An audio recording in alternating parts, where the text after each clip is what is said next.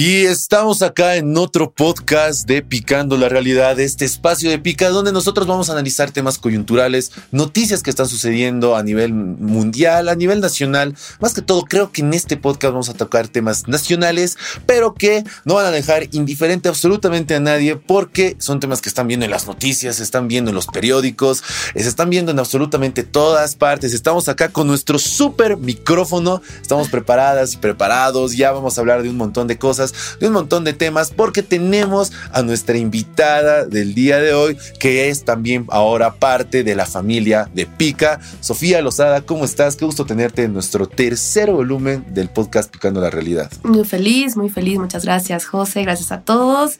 Es mi primer podcast, entonces a darle a darle con todo, como se dice, y sin miedo. Vamos a comenzar poniendo nuestro, tiempo, el gallo del tiempo que nos va a delimitar a veces. El gallo notificador. El gallo notificador. Va, a cantar en cualquier momento y nosotros vamos a cambiar de tema. Así que comencemos ya pronto con el primer tema. Muchas noticias han habido en este momento. Hay noticias internacionales, unas polémicas entre reggaetoneros, pero también hay noticias nacionales, movilizaciones, movimientos, enfrentamientos. Como siempre ha habido, es común ver algo así en Bolivia. Pero es Bolivia, es, la paz. Es, la paz. Sí, es la paz sobre todo. Su esencia. Y bueno, vamos a hablar pero de un tema que compete, creo, a, varios departamentos y sobre todo a varias quizás nacionalidades, naciones eh, culturales, naciones indígenas que existen en Bolivia, porque Bolivia es, es un país complejo. Y es el tema de las banderas. El tema otra vez, una vez más, de la huipala, la identidad, el símbolo, etcétera. ¿Tú qué piensas? Que para vos, primero que nada, ¿qué es la huipala? La huipala es, una, es un símbolo patrio. Está anotado, digamos, en la, en la Constitución. Y eh, bueno, siento que se lo ha politizado desde las, mm, bueno, desde que ha iniciado también el gobierno del MAS. Sin embargo, yo creo que representa las luchas sociales por años, es una reivindicación indígena. Sí, me puedo sentir identificado, digamos, puedo utilizar la, la huipala como símbolo patrio, pero no le doy el significado que le da la gente hoy en día, que es masista, que es un partido de gobierno, que somos del más así. No, para nada. El tema de la huipala, o sea, la polémica dura y de críticas comenzó prácticamente en los enfrentamientos del 2019, cuando el policía. Eh, un policía decide cortar el marbete de su marbete, eh, separar la, tricolor de la huipala, ¿verdad? Claro, hay que verlo acá de dos maneras, ¿no? Nosotros como periodistas creo que tenemos que realizar algo más complejo, ¿no? Eh, el policía en su momento lo hizo, no dudo que lo haya hecho atacando a los, a los indígenas, a la historia indígena que existe de resistencia, sino al más. Al más, exacto. Por eso, por eso te digo que, digamos, la, la huipala la han tomado como representación en las marchas, en las movilizaciones del 21F, de esa índole. No podías ir tú con tu huipala, porque ya te tachaban así, masista, no, váyase, váyase, así te votaban y troleaban. Y eso no significa nada. La, la huipala no es del más. Eso hay que tenerlo bien en claro hoy en día. Y eso, igual el, patujú, no significa que somos del lado de los golpistas, es igual la representación simbólica de, eh, del Oriente, de los indígenas de Oriente. Así es. Y no, pues, o sea.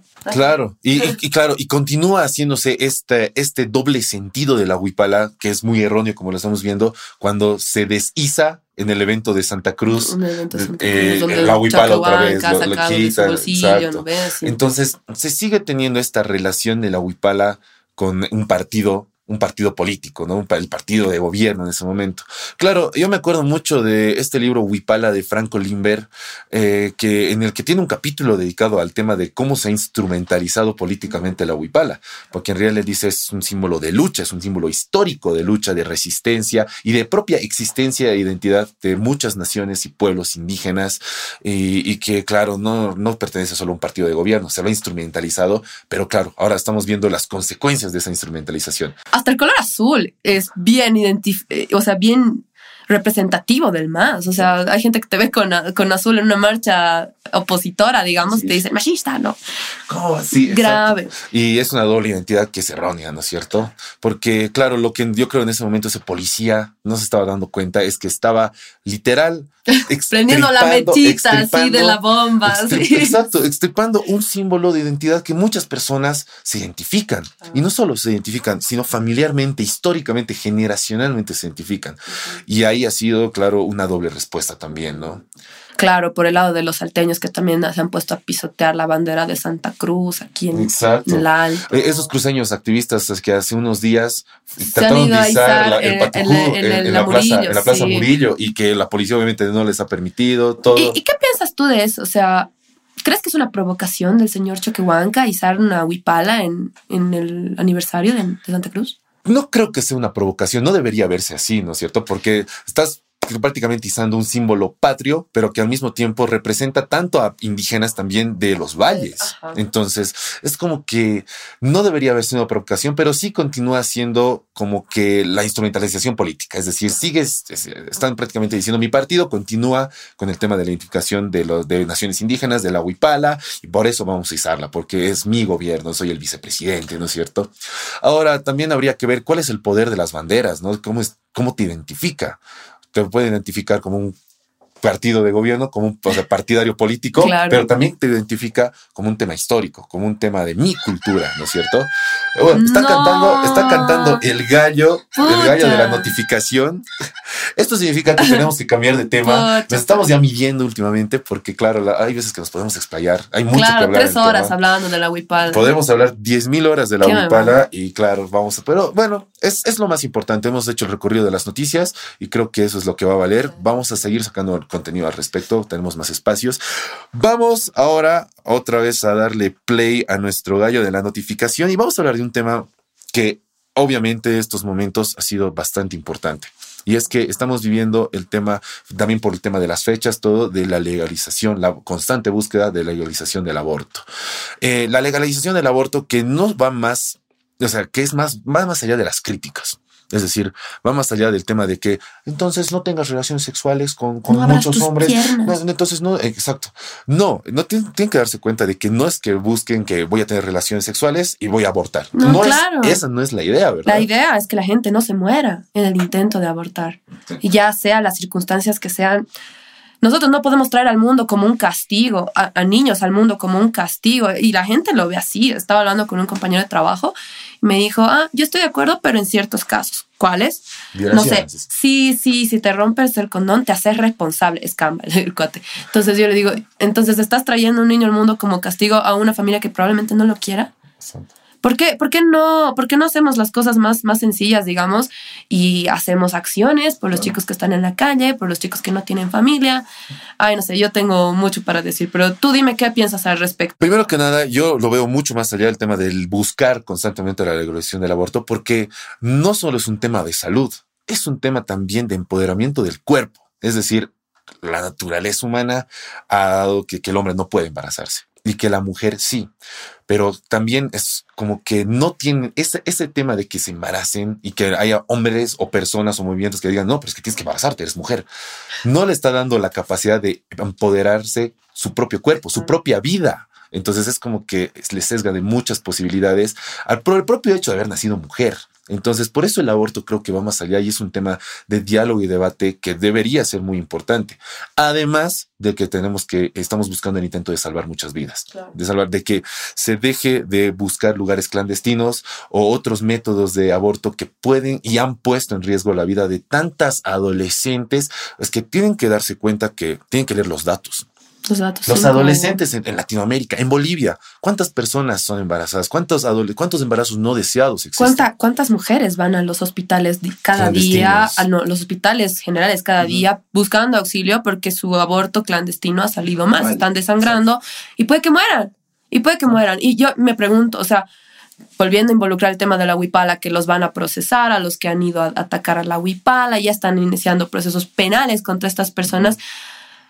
Porque en, temas de violación, digamos, cuando, cuando tenemos que denunciar a alguien, se pasa por un proceso tremendo. ¿Qué decirte? Igual, el aborto es legal en Bolivia, en ciertas cláusulas, ¿no? Digamos, violación, pero hasta que mandes hasta eh, el tribunal y todo, tu, tu, tu, tu, tu demanda así contra el violador, probar que te han violado, todavía que tienes que probar que te han violado para, para que te legalicen Exacto, o sea, hasta los tres meses. Después de los tres meses te puedes morir tranquilamente.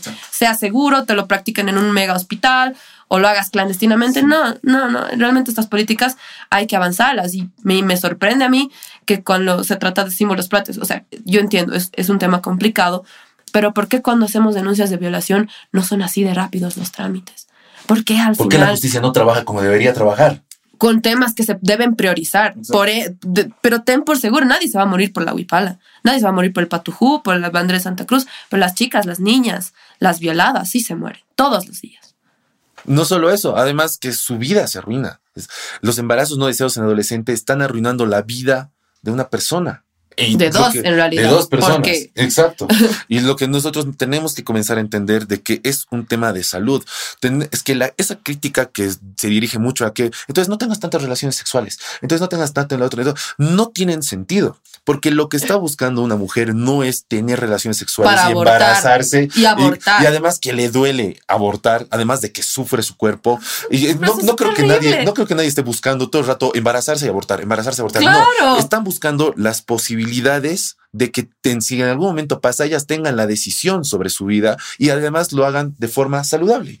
Que su vida no corra peligro. Esa es la idea, creo, ¿verdad? Exacto.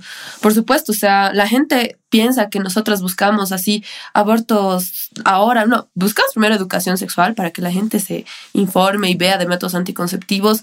Ya, y si no se logró, ni modo, no vamos a traer a un niño al mundo para que sufra únicamente como castigo, porque no le funcionó el, anticonceptivo a la cuata o al cuate. O sea, realmente, ¿cuál es la lógica? Abortar es terrible. Nadie quiere abortar. Lo que no quiere la gente es morirse en el intento. Exacto. Esa es la, la cuestión. Bueno, aborto legal. bueno, y Aquí está nuestro, nuestro gallo notificador. El gallo notificador está sonando. Es muy importante, es muy interesante esto. Hay que repasarlo más. bueno, un cachito nos vamos a ir de tiempo. Me acuerdo mucho que en los comentarios que nos hacían a Pica, por ejemplo, que hemos hecho una transmisión en vivo de la marcha en la Plaza del Estudiante, nos decían, pero ¿por qué no hablan de educación sexual? Lo hablamos lo hacemos. Pero la gente no quiere ver. Exacto. Uno que no quiere ver. O sea, nos dicen, no hay abortos, que haya educación sexual, pero los papás, los padres de familia dicen, ay, ¿cómo vamos a hablar de sexo con nuestros hijos? Pero lo tienen que hacer justamente para que no, tu hija no corra peligro, porque no tiene las condiciones ahorita, el aborto no es legalizado, para, o sea, pues, tu hija está corriendo peligro. Háganlo, no solo es el medio de pica, es tiene que haber un proyecto escolar. Por supuesto. Tiene que ser como conocimiento institucional. Tiene que haber una serie de condiciones dentro de la familia también, porque así funciona la educación sexual. No solo es que un medio debería o no debería hablarlo.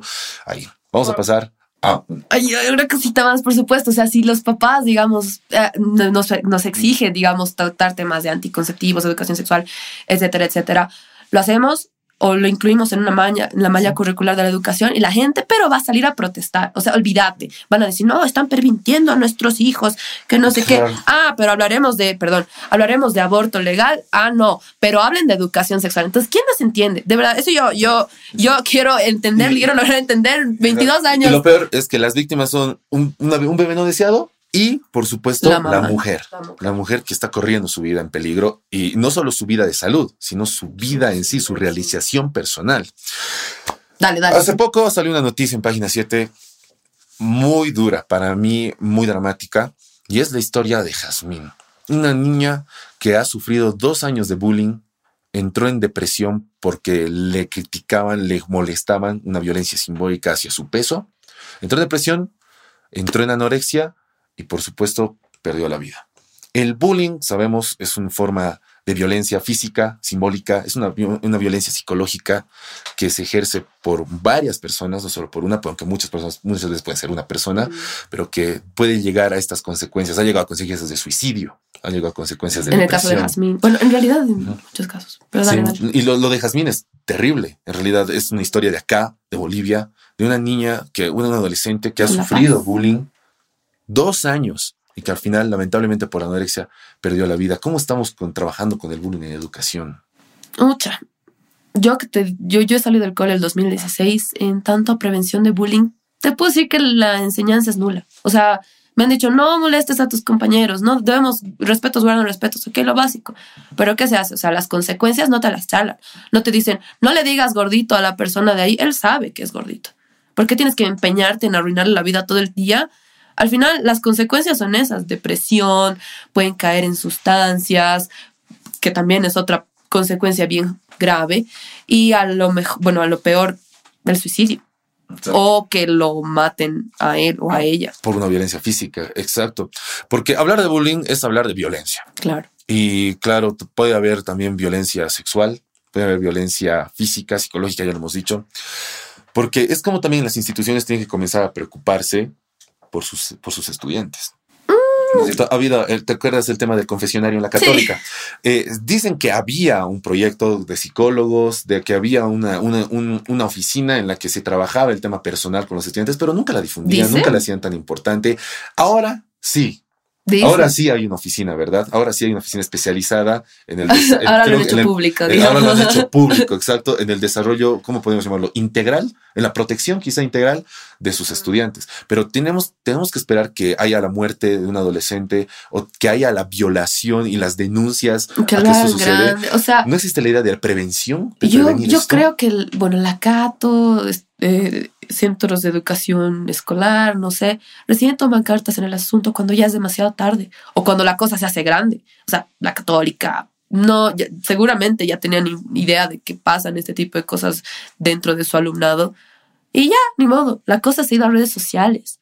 Han ido gente a entrevistar a los alumnos de la católica. Han entrado en problemas bien complicados para recién tomar cartas en el asunto y decir, ah, si vamos a apoyar a las víctimas, lo mismo en el colegio es realmente esperar lo peor y la, y la gente, la sociedad está muy, muy acostumbrada a hacer eso. O sea, recién tomar cartas en el asunto cuando ya es demasiado tarde y ya no se puede hacer nada al respecto. Más que promulgar cositas, digamos, que pueden ayudar, pero yo lo veo bien, bien de careta, digamos. Perdón. Hemos, hemos hecho, me acuerdo, un picalive al respecto, cuando estaba el boom del confesionario, ¿no es cierto? Y estaba una representante de la Universidad Católica Boliviana. Lo que dijo es cierto, pero en cierto sentido sí y en cierto sentido no. ¿Por qué? Porque lo que dijo es sí, o sea, ha sucedido, nosotros hemos visto que estábamos fallando en esa parte, que, estábamos, que había un vacío en la parte del cuidado integral de nuestros estudiantes y ahora estamos trabajando, estamos, queremos mejorar cada vez más. Obviamente han lamentado que haya sucedido esto, y, pero también, ¿por qué digo en el otro lado no? Porque estamos hablando de instituciones escolares, educativas, donde se chocan muchas realidades. Hay muchos estudiantes, hay hombres, hay mujeres, eh, hay, ah, puede haber gente homosexual, puede haber gente eh, que, que tiene pansexual, etcétera. Son una serie de identidades, de realidades, de vidas. Obviamente va a surgir el hecho de la violencia, siempre. Sí. O sea, eso es imprescindible. Y eh, es más, se lo ha vivido desde hace siglos que existen las instituciones educativas, el tema del bullying y la violencia, el tema del abuso de poder también, ¿cierto? siempre se ha vivido. ¿Por qué las instituciones han tardado tanto, ahora que la sociedad es más violenta, incluso por el tema de la información, del Internet, en hacer estos proyectos de cuidado integral, verdad? Tú, por ejemplo, ¿qué, qué, qué contenidos dirías? ¿Qué, ¿Qué se necesitaría en una escuela? ¿En tu colegio había trato de un psicólogo sobre el bullying? Había una psicóloga excelente en mi colegio que nos trataba temas de educación sexual, pero la consulta era personal, digamos. Tú ibas y decías, ah, voy a saludarle, hola Jill, necesito ayuda, eh, tengo problemas, me ha dejado mi chico, no sé, me, me molestan en el curso, me molesta un profe, así. Te daba el asesoramiento y ya, pero al final ella sí tomaba cartas en el asunto y el colegio la, la, la cayó, la silenció y la votaron. O sea, no solamente por eso, son otros temas también, pero eh, la, herramienta de una psicóloga en un, en, un, en un, colegio y en realidad un departamento que imparta talleres, digamos, en, en escuelas, es sumamente importante. Así se evitan lo, lo, lo, que pasó con la pobre Yasmín, que por ser buen estudiante, por tener... ¿Qué importa? Es que de verdad, siglo XXI nos seguimos fijando en las apariencias físicas. ¿Qué, qué ha pasado? O sea, yo pensé que más bien estábamos progresando y que no, y que, y que ahora tengan que pasar estas consecuencias porque le han dicho gordita y la ha afectado. ¿Qué onda? ¿Qué onda? Pero también yo creo que, sobrepasando nosotros el tiempo, eh, el colegio, si hubiera también tenido una oficina que se encargue de investigar estos hechos de violencia de sus estudiantes en su área, en su institución educativa, hubieran también podido trabajar en esto con los padres de familia, etcétera, y se podían haber evitado estos desastres tan dramáticos, estos finales, ¿no? Ya, y ahora sí, espera, dame, igual un, medio tiempo. Eh, digamos que nosotros queremos poner estas políticas anti-bullying, así que la gente se queje, porque ahora la gente sí se queja, más bien que sabe quejarse. Dice, esta señora me ha agredido, este señor me ha, metido la mano. Y luego ahora te dicen la familia, los papás, gente conservadora, ay, pero ya no aguantan nada, no aguantan ni un piropo, que no aguantan ni eso, o sea, generación de cristal. Entonces, eso igual son contradicciones que también me, me, me, irritan, me hierve la sangre, como, como dirían los Lelutier, así. Entonces, bueno, ahí lo dejo. Hablando de generación de cristal, dale, dale. que le puede caer a cualquiera. Ah, yo, yo conozco gente que nació en 1980 que es también cristalina contra, con la cultura pop en la que vivió incluso. Hablando de generaciones de cristales, de enojos, de broncas. Dale hay un tema polémico, hay un tema que, a ver, vamos a poner las gafas. Nos ponemos las gafas porque, este tema es de los más importantes. De barrio. Ya, tú sabes, ya, barrio, tú sabes, ya tú sabes. Es que J Balvin ha intentado boicotear los Latin Grammys y Residente, y además de otros artistas, le han respondido. Le han respondido de forma negativa, ¿verdad? ¿Qué pasó con esto de J Balvin? ¿Tú, tú leíste algo? Claro, sí, pues eh, Residente ha tomado cartas en el asunto. en realidad, J Balvin yo soy Team Residente. J Balvin ha hecho una protesta, ha, invitado a boicotear a los Latin Grammy porque no ha habido reconocimiento a la expresión latinoamericana en tanto a música, ¿no? Y Residente ha dicho, mira, no te ofendas, pero tu música es como un carrito de hot dog que a todo el mundo le gusta y si tú quieres comer rico, vete a un restaurante. Entonces hay nominaciones y ha mencionado entre ellas a Nati Peluso, a Bad Bunny, eh, no recuerdo otros nombres ahora, eh, pero sí, y, y, J Balvin ha, respondido con un post en un carrito de Sí, respeto tu opinión. respeto tu opinión. carrito de No es la primera vez que J Balvin quiere boicotear algo. En realidad, ya en su momento se ha metido. Eh, hace unos dos, tres años, si no me equivoco, dos años. en 2019, dijo: eh, Los Grammys no son nada sino reggaetoneros. En ese momento sí lo apoyaron Nicky Jam, lo apoyó Maluma, lo apoyó Daddy Yankee. Pero ahora no lo apoyaron muchas personas. Es más, hay más críticas contra J Balvin que a favor. ¿Por qué? Porque prácticamente también hay que verlo, es una pelea de egos, ¿no es cierto? Es más o menos tu legado. Claro. yo, yo gano millones con mi música, pero quiero mi premio, quiero mi Grammy. Yo, no, yo no creo que J Balvin hubiese dicho nada si lo hubiese nominado. La verdad, yo, yo, creo que se hubiese quedado calladito porque el año pasado igual ganó un récord Guinness de 13 nominaciones. Y no, pues ganó una. feliz, feliz, feliz. Ay, sí que no dijo nada. y ahora sí boicotemos. Sí, revolucionario, señor J En su momento fue un sin. Es, es, es, un en vano, ¿no? ¿Para qué lo haces? claro, no, la gente va a ir a un Grammy, quieras o no. Exacto, es sí, es como que no te nominan, pero es, no, no es que sea solo tuyo, ¿verdad? Obviamente, yo siempre digo, a veces tengo serias críticas contra Residente. Muchas veces sus mensajes, sobre todo políticos, me parecen muy vacíos y muy contradictorios, pero eh, esta vez J Balvin, claro, nadie lo apoyó porque es que no hay lógica para apoyarlo, no hay por dónde. Sin embargo, aún así creo que J Balvin es mucho más popular que que, que Residente. Ahora. Es, claro, es que, es porque bueno, también en su, momento Calle 13 tuvo un boom. Un boom, claro, tremendo. Pero revolucionario. Pero ahora es como que todo el mundo se sabe en una discoteca en el mundo, en las discotecas del mundo, más canciones de J Balvin que creo que de Residente, porque Residente se está volviendo también de un público muy cerrado, muy cerrado también. son los que conocen a Calle 13 y después a Residente. Pero ya claro, J Balvin es más pop, es un reggaetón un poco más abierto, más romántico. Su, su, nuevo disco que todos los hits han pegado, pero como a equivoco, así. Sí, sí, exacto. Y es, que son muy buenos. son, son buenos, sí, para perrear, buenísimo. Pero a ver, compara cualquiera de esos con Latinoamérica. O con René, o sea.